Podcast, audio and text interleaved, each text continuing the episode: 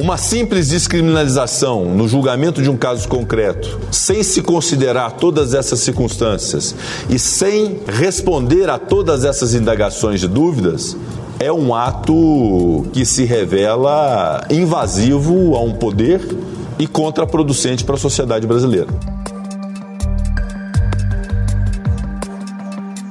Essa fala do presidente do Senado, Rodrigo Pacheco, expõe a tensão que há na relação entre o legislativo e o judiciário.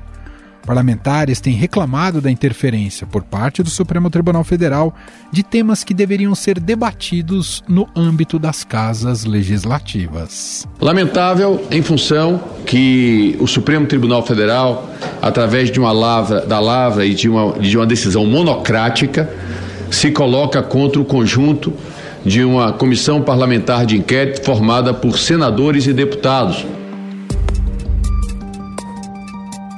Já os ministros do Supremo se defendem ao dizer que existe uma omissão no Congresso Nacional em relação ao debate de assuntos importantes para o país.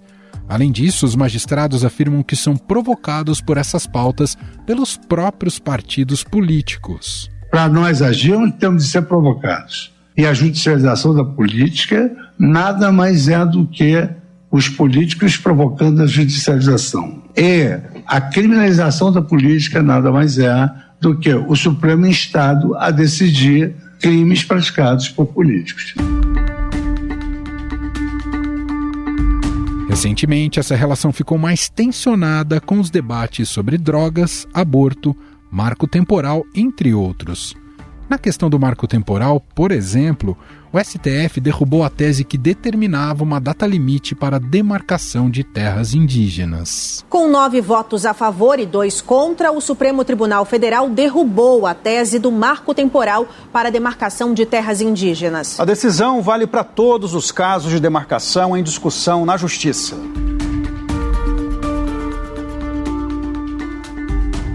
O problema é que o Congresso Nacional já estava se debruçando sobre o tema e considerou a decisão um atropelo ao rito constitucional. Agora, a bancada ruralista prepara um contra-ataque à decisão do STF com PECs que validariam o marco temporal. O Congresso Nacional não deseja a baderna, não deseja insegurança jurídica, deseja sim a paz e a garantia da propriedade privada, que, aliás, é um princípio fundamental para qualquer país se desenvolver. Além do marco temporal, Judiciário e Legislativo também discutem ao mesmo tempo a descriminalização do aborto, a descriminalização do porte de drogas, a volta do imposto sindical, quociente eleitoral e casamento entre pessoas do mesmo sexo. Semana passada, o Supremo começou a julgar a questão do aborto, feito até 12 semanas de gestação. No voto, Rosa Weber, que é a relatora da ação, afirma que a criminalização do aborto não é a política adequada para a questão e que as complicações do aborto ilegal são um grave problema de saúde pública. A ministra fez questão de pautar e votar a ação antes de deixar o Supremo, em 2 de outubro, quando completa 75 anos. Tema trouxe incômodo aos parlamentares, principalmente os mais conservadores, que fizeram a pauta voltar ao Congresso e chegaram a lançar uma frente parlamentar mista contra o aborto. No Senado, congressistas conseguiram 27 assinaturas necessárias para convocar um plebiscito para que a população vote se é a favor ou contra a legalização do aborto está sendo liderada pela oposição no Senado. Eles estão coletando assinaturas para apresentar uma proposta de plebiscito sobre o aborto, ou seja, consultar a população o que eles acham. Se deve haver uma liberação, se as regras têm de ser modificadas. O formato final, a pergunta ainda não está exatamente colocada, mas eles já têm quase as 40 assinaturas. Ainda neste mês, o Supremo considerou válida a cobrança da chamada contribuição assistencial, que é o pagamento de um valor aos sindicatos por parte dos empregados. O julgamento causou ruídos no Senado, que avaliam qual será a resposta dada em reação ao STF. Um levantamento da União Geral dos Trabalhadores, a UGT, mostrou que quase 30% delas são críticas à contribuição sindical, vista como uma forma de tirar dinheiro do trabalhador. Na semana passada, o Supremo Tribunal Federal entendeu que o recolhimento da contribuição assistencial para trabalhadores não filiados aos sindicatos é constitucional. O STF também se encaminha para definir a descriminalização do porte de maconha para uma certa quantidade, que ainda será definida no julgamento. Até o momento, a Corte tem cinco votos favoráveis à liberação dos ministros Gilmar Mendes, Luiz Roberto Barroso, Alexandre de Moraes, Edson Fachin e Rosa Weber. Ele não deve ser tratado, a meu ver, como um criminoso, mas sim como alguém que se sujeita deliberadamente a um comportamento de risco. As inovações em matéria legislativa e de políticas públicas têm que ser, têm que ser feitas incrementalmente, passo a passo, para ver se vão dar certo. Reação ao STF, o presidente do Senado, Rodrigo Pacheco, apresentou uma proposta de emenda à Constituição que impede o porte e a posse de qualquer tipo de droga. Na prática, o texto insere no artigo 5 da Constituição que a lei considerará crimes a posse e o porte, independentemente da quantidade de entorpecentes e drogas afins sem autorização ou em desacordo com a determinação legal ou regulamentar. Não estamos aqui para afrontar o, o, Supremo Tribunal Federal. Eu acho que o Supremo Tribunal Federal tem o direito de discutir esse assunto. Tem o direito de considerar um artigo ou outro inconstitucional, mas também pela harmonia dos poderes e pelo papel que o senhor tem exercido, senhor presidente. Acho que nós podemos construir uma saída, se não é o, o adequado que tem hoje na lei, nós podemos construir uma saída é, digna.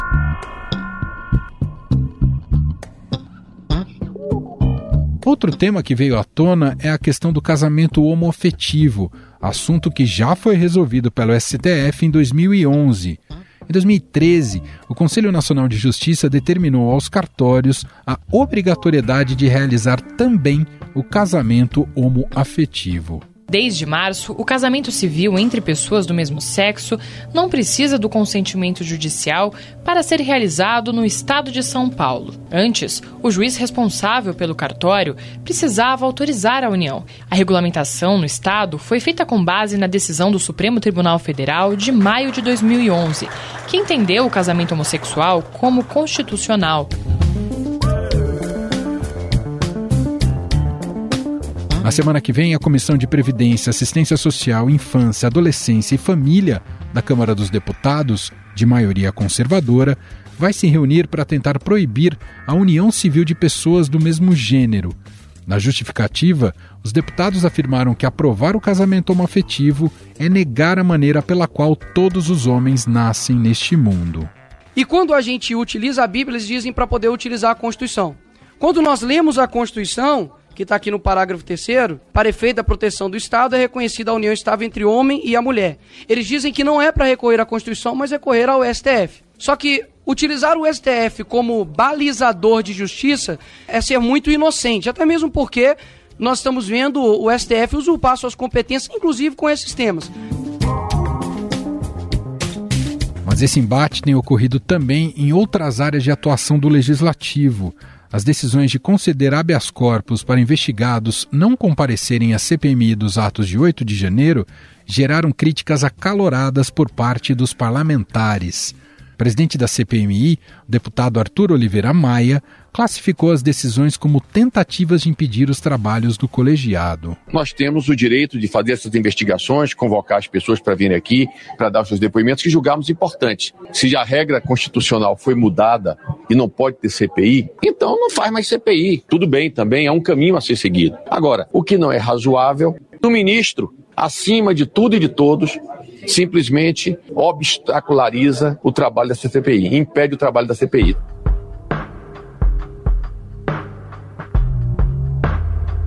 Esses serão desafios a serem enfrentados pelo ministro Luiz Roberto Barroso, que assume a presidência do Supremo Tribunal Federal amanhã.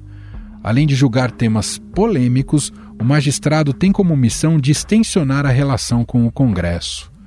Afinal, O STF tem abusado do seu direito de entrar em questões próprias do legislativo? O Congresso Nacional também é culpado pelo Judiciário assumir esse papel? Sobre o assunto, vamos conversar com a professora de graduação e pós-graduação e coordenadora da Clínica de Direitos Humanos da Universidade Federal do Paraná e advogada, Thaisa Schiochetti.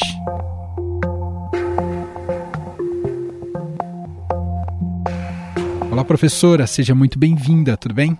Tudo bem, obrigado pelo convite. Professor, o já natural protagonismo do Supremo no debate público e nos rumos do país volta a ganhar ainda mais holofotes e questionamentos a partir de decisões recentes que, para muitos, desrespeitam o preceito constitucional da separação entre poderes.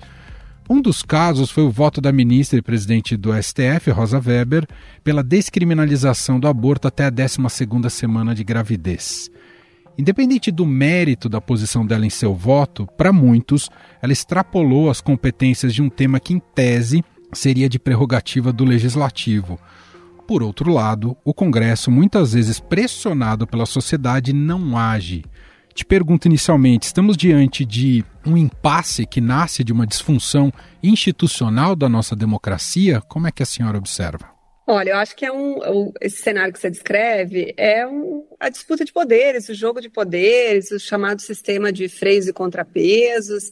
E eu acho que a gente tem que considerar isso como uma dinâmica, em alguma medida, salutar, faz parte. São as disputas ao redor das competências dos, dos três poderes, né? Então, se a gente for pensar no ano passado, essa disputa era muito mais acirrada entre talvez o judiciário e o executivo. Esse ano ela está mais fixada no legislativo e judiciário, mas ela de alguma forma, ela mobiliza pautas, mobiliza discussões. Eu acho que isso talvez seria, talvez o saldo positivo, digamos. Esse tema específico sobre o aborto, evidentemente que tem toda uma camada de discussão moral, mas do ponto de vista jurídico, mais técnico, a ministra conseguiu fazer uma sustentação que pode apresentar saídas para esse impasse? Eu entendo que sim. O voto dela é um voto que eu classificaria ou descreveria como um voto é, muito bem articulado, um voto de, de alto nível do ponto de vista da sustentação, né? Um voto que dialoga com jurisprudência internacional,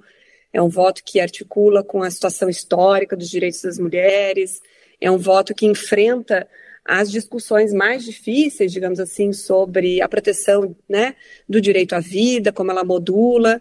Então, e é um voto que, na verdade, assim, se a gente for pensar, né, Emanuel, ele dialoga com outros sistemas jurídicos. Se a gente for olhar para né, fora do nosso umbigo, outros países regulamentaram, não é? O Brasil não está fazendo nada de muito inovador em relação a isso, né? Então, se a gente for olhar todos os países, inclusive os Estados Unidos, que recentemente né, teve uma, uma mudança aí jurisprudencial, a Suprema Corte muda um pouco essa questão do aborto, mas ainda assim nos Estados Unidos o aborto pode ser realizado em vários casos, a depender do Estado. E eu acho que a tua pergunta é, me, me permite falar de mais um elemento. Claro. Talvez. Essa questão é decidida em outros países por cortes constitucionais. Então, acho que esse é o ponto. Ela tanto pode ser decidida pela via do legislativo, pelo Congresso, mas ela também pode ser decidida por vias constitucionais, como aconteceu em outros países. O voto da ministra, caso depois referendado, né, tem análise do colegiado, vai acabar exigindo uma revisão das normas penais vigentes? Essa é a consequência imediata? Ela reduz, digamos assim, a aplicação da norma que a gente tem até hoje. Acho que o mais importante vai ser uma adequação que já está em vias né, de ser feita das normas técnicas, das normas que a gente chama de soft law ou infralegais, as normas do Ministério da Saúde, para se adequar às demandas que vão surgir dessa descriminalização até a 12 semana. No demais, assim, as normas, por exemplo, é, vai continuar as três hipóteses de excludente, da, né, em caso de estupro, risco à vida da gestante é, e fetos anencéfalos, além dessa possibilidade até a 12 semana a ação da ministra visa, de alguma maneira, corrigir um excesso de penalização que tem sobre as mulheres hoje? Num certo sentido, o voto está aí, doutora? É justamente isso. É dizer, é, não significa assim, tirar tudo da legislação penal. O voto não tem essa capacidade, né? O que ela vai fazer é dizer, olha, não dá para criminalizar a esse ponto, né? Então, até a 12 segunda semana a gente descriminaliza. Essa é a diferença, talvez, mais importante para a gente pensar entre uma legalização, que não é o caso, e a descriminalização. Parece que não tem diferença, mas a diferença é brutal, né, entre esses dois termos, não é, doutora? Perfeito, porque o aborto, a rigor, ele vai continuar sendo um crime, salvo nesses casos, até a 12 segunda semana e, os, e as, as outras excludentes que a gente já tem no país. Mas que, de fato, para boa parte né, dos que entendem que é importante, essa descriminalização, ela é muito restrita, né? Muito as hipóteses são muito restritivas. O que, que acontece com isso? Nem nesses casos, pelo fato do aborto ser criminalizado, e todo mundo tem um temor, um medo disso, não só as pessoas, as mulheres, né, mas profissionais da saúde também. É, isso acaba impedindo que, mesmo nos casos em que o aborto é legal no Brasil hoje, isso não aconteça. A gente teve exemplo que foi super coberto pela mídia, né, da criança de Santa Catarina, que com 11 anos, do Espírito Santo, Piauí, né, todas elas crianças estupradas que tiveram muita dificuldade, ou não conseguiram, né, mesmo, acessar o aborto que era legal, em função do quê? Da criminalização, que a gente chama que é, é o impacto do estigma da criminalização. Bom, nessa relação entre poderes, Supremo e Legislativo, como até a senhora muito bem destacou, há reação já do Legislativo. Existe uma reação retórica e reações práticas. Um dos movimentos do Congresso atualmente é de querer levar esse tema para um plebiscito, para uma decisão da população. Existe um risco num instrumento como esse quando se trata de questões humanitárias?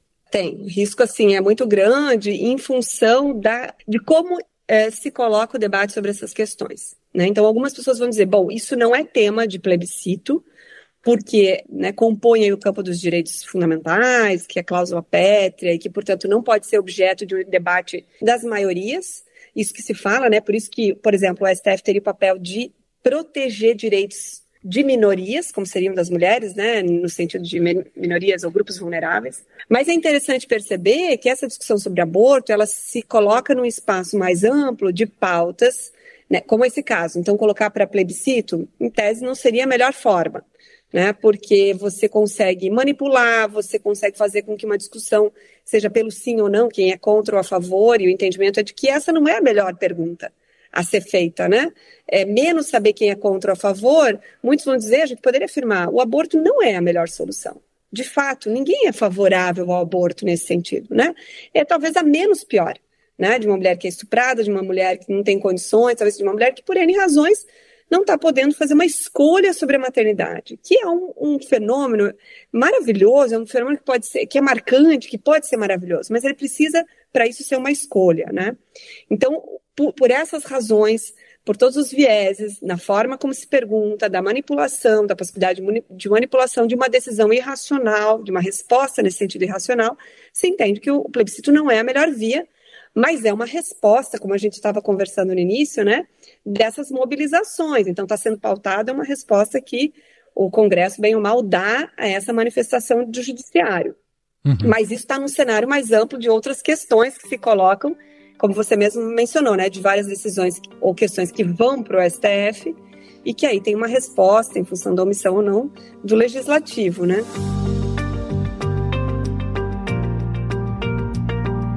E se há uma resposta pela via de projeto de lei, de fato, como é que depois se chega a um consenso do que vai valer ao final, doutora?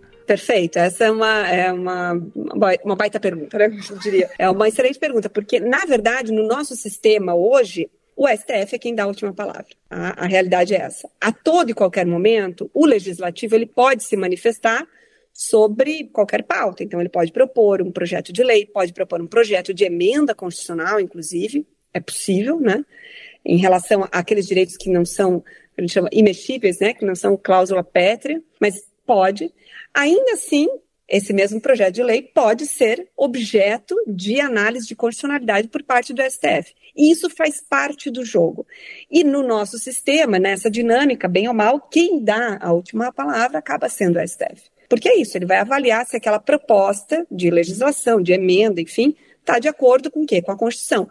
O STF é o que a gente chama de guardião da Constituição, então ele tem que ver se o que está sendo produzido não fere a Constituição. Esse é o papel dele né? Quer queira, quer não, no final das contas, existem outros sistemas, mas hoje no Brasil é ele quem, de alguma forma, dá a última palavra, né? A senhora vê também um papel simbólico pelo fato da Rosa Weber estar em vias da aposentadoria se a presidente do Supremo e ser uma mulher na corte, ela proferir esse voto neste momento, e não deixa também de ser um recado indireto para a decisão de como a vaga dela será reposta na escolha, né, na, nos critérios que o presidente pretende colocar em prática para a escolha de quem vai substituí-la? Eu acho que sim, acho que não dá para ser ingênua. Minha análise é uma análise de fora, obviamente, né? De como, mas assim, é muito significativo que em vias da aposentadoria ela apresenta um voto em plenário, né, virtual, que rapidamente o Barroso vai lá e pede destaque para levar para o presencial, porque é uma pauta de presencial, isso, né, não, a rigor, né, não é pauta de uma votação é, virtual. Mas me parece que assim, para talvez deixar um legado, né? Ela como uma ministra, mulher, ela tem feito um trabalho, inclusive, não só no STF, mas no próprio CNJ, né? Tem uma aprovação agora que acabou de sair da paridade de gênero, né, na promoção de juízas e juízes, que também é uma questão, né, pauta quente aí, mas ela mostra, ela está deixando um legado, me parece que é isso que ela quer deixar, em relação especificamente à pauta de gênero. E a senhora vê como um risco caso a corte né, tenha um substituto, ela seja substituída por um homem, por um juiz, as questões femininas podem ficar descobertas pela pouca presença e representatividade das mulheres na mais alta corte do país?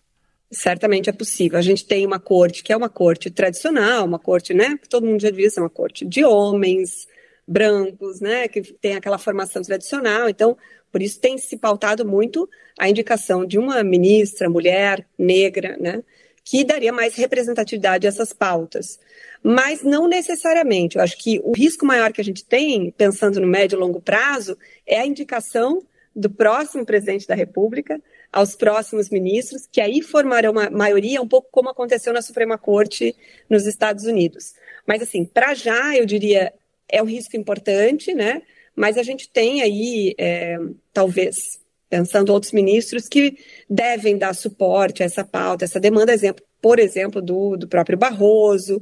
A gente espera que o ministro Luiz Edson Fachin também siga na mesma linha. Né? Então, uh, a gente entende que é possível, sim, que ministros homens referendem essa, esse voto aí da relatora ministra Rosa Weber, mas a gente sabe que o risco é muito maior caso seja indicado um ministro homem. E não daria para ser diferente. O judiciário também é um espelho da sociedade. Então, naturalmente, ele também é machista. A gente pode dizer isso, não é, doutora? Isso. E também pensar que, é, claro, a gente gostaria que fosse uma mulher que levasse as pautas feministas, né? Mas a gente sabe que tem mulheres que levam pautas e reproduzem pautas machistas também, mas o nosso trabalho é por uma que seja indicada uma mulher, né, que levante a pauta feminista. Mas o fato é que o, o, o STF tem tocado questões polêmicas, a exemplo do aborto, a exemplo do porte de drogas, de, de, de maconha, isso, né, uhum. para uso pessoal, a exemplo também da, da, do, da demarcação de terras indígenas, que são pautas que a gente poderia classificar como mais difíceis, polêmicas, ou de maior envergadura, que tocam diretamente a sociedade, dividem a sociedade, mas que tocam no final das contas, e por isso tem uma mobilização muito grande no Congresso, que é a, a frente, a bancada BBB, que a gente chama, né? Sim. Bíblia, boi bala, né, basicamente, e boi, né? Uhum. Então, assim, eu acho que a pauta do aborto, ela se cola nesse sentido com essa pauta da demarcação de terras indígenas, com a pauta do né, porte de drogas. E então a gente tem uma confluência de forças do Congresso que vão aumentar essa mobilização. Se a gente for analisar o número de, né, de congressistas nas frentes parlamentares, rural, do agro, né, ou da segurança pública, ou a, a frente parlamentar evangélica, elas são, são representativas, são expressivas, né? Então, acabou que o STF tocou, digamos assim, em questões difíceis, e isso gerou um rebuliço, digamos assim, lá no Congresso, talvez. E por mais que se muitas vezes criticam de um certo ativismo político do, do STF no nosso contexto de país, via de regra ele é provocado por partidos ou por, pelos próprios políticos, não é, doutora? Perfeito. E tem uma questão importante aí, não é, isso não é uma opinião minha, né? Tem pesquisas que vão demonstrar essa inação, a omissão, em função do custo é, popular mesmo de pautar algumas questões, né? É, não é só o aborto, não é só a demarcação, tem a questão dos temas, por exemplo, né, relacionados à saúde ou da eutanásia, de outros temas que são polêmicos também, da reprodução humana assistida, que são pautas técnicas e que envolvem questões que dividem um pouco mais a sociedade, que não são levantadas pelo, pelo Congresso. Dificilmente né, elas aparecem. Então, acaba que isso, com uma Constituição que a gente tem, que prevê muitos direitos fundamentais, ela vai desembocar no STF. Só para a gente fechar, essa interação entre os poderes, a gente precisa entender ela como algo do jogo político. Claro, estar atentos quando eventualmente há né, algum abuso, mas é do jogo político que haja essa disputa por esse espaço, não só no debate, mas também nas decisões. É isso, doutora? Ah, perfeito. Vão ter excessos, eventualmente, tanto no judiciário, no executivo, no legislativo.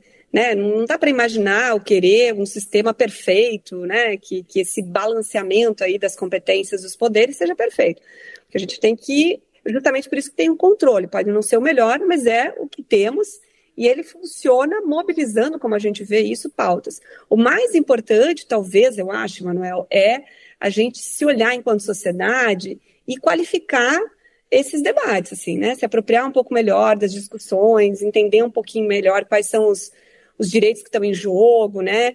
É, eu acho que hum, a decisão do STF, com uma audiência pública prévia, o instrumento das audiências públicas é muito interessante por isso, porque ali foram representantes religiosos, na questão do aborto, por Sim. exemplo, religiosos, né, evangélicos de várias é, nominações religiosas, cientistas, juristas. Então, é um espaço que, bem ou mal, o tribunal também abre para esse diálogo mais democrático, digamos assim, com a sociedade. Né? Então, é um instrumento importante. Né? É, me parece que aí a gente tem coisas que nem mesmo outros países mais tradicionais, mais referenciais no mundo, né, em relação a a jurisdição constitucional, democracia, etc., possuem. Muito bem. Nós ouvimos aqui Thaisa Schiochetti, professora da graduação e pós-graduação e coordenadora da Clínica de Direitos Humanos da Universidade Federal do Paraná e advogada, gentilmente aqui atendendo a nossa reportagem ao nosso podcast. Obrigado pela entrevista, viu, doutora? Eu que agradeço, foi um privilégio participar do podcast com vocês.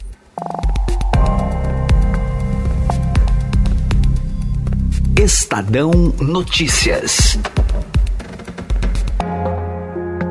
Este foi o Estadão Notícias de hoje, quarta-feira, 27 de setembro de 2023. A apresentação foi minha, Emanuel Bonfim. Na produção, edição e roteiro, Gustavo Lopes, Jefferson Perleberg e Laís Gotardo. A montagem é de Moacir Biasi. E o nosso e-mail, podcast.estadão.com. Um abraço para você e até mais.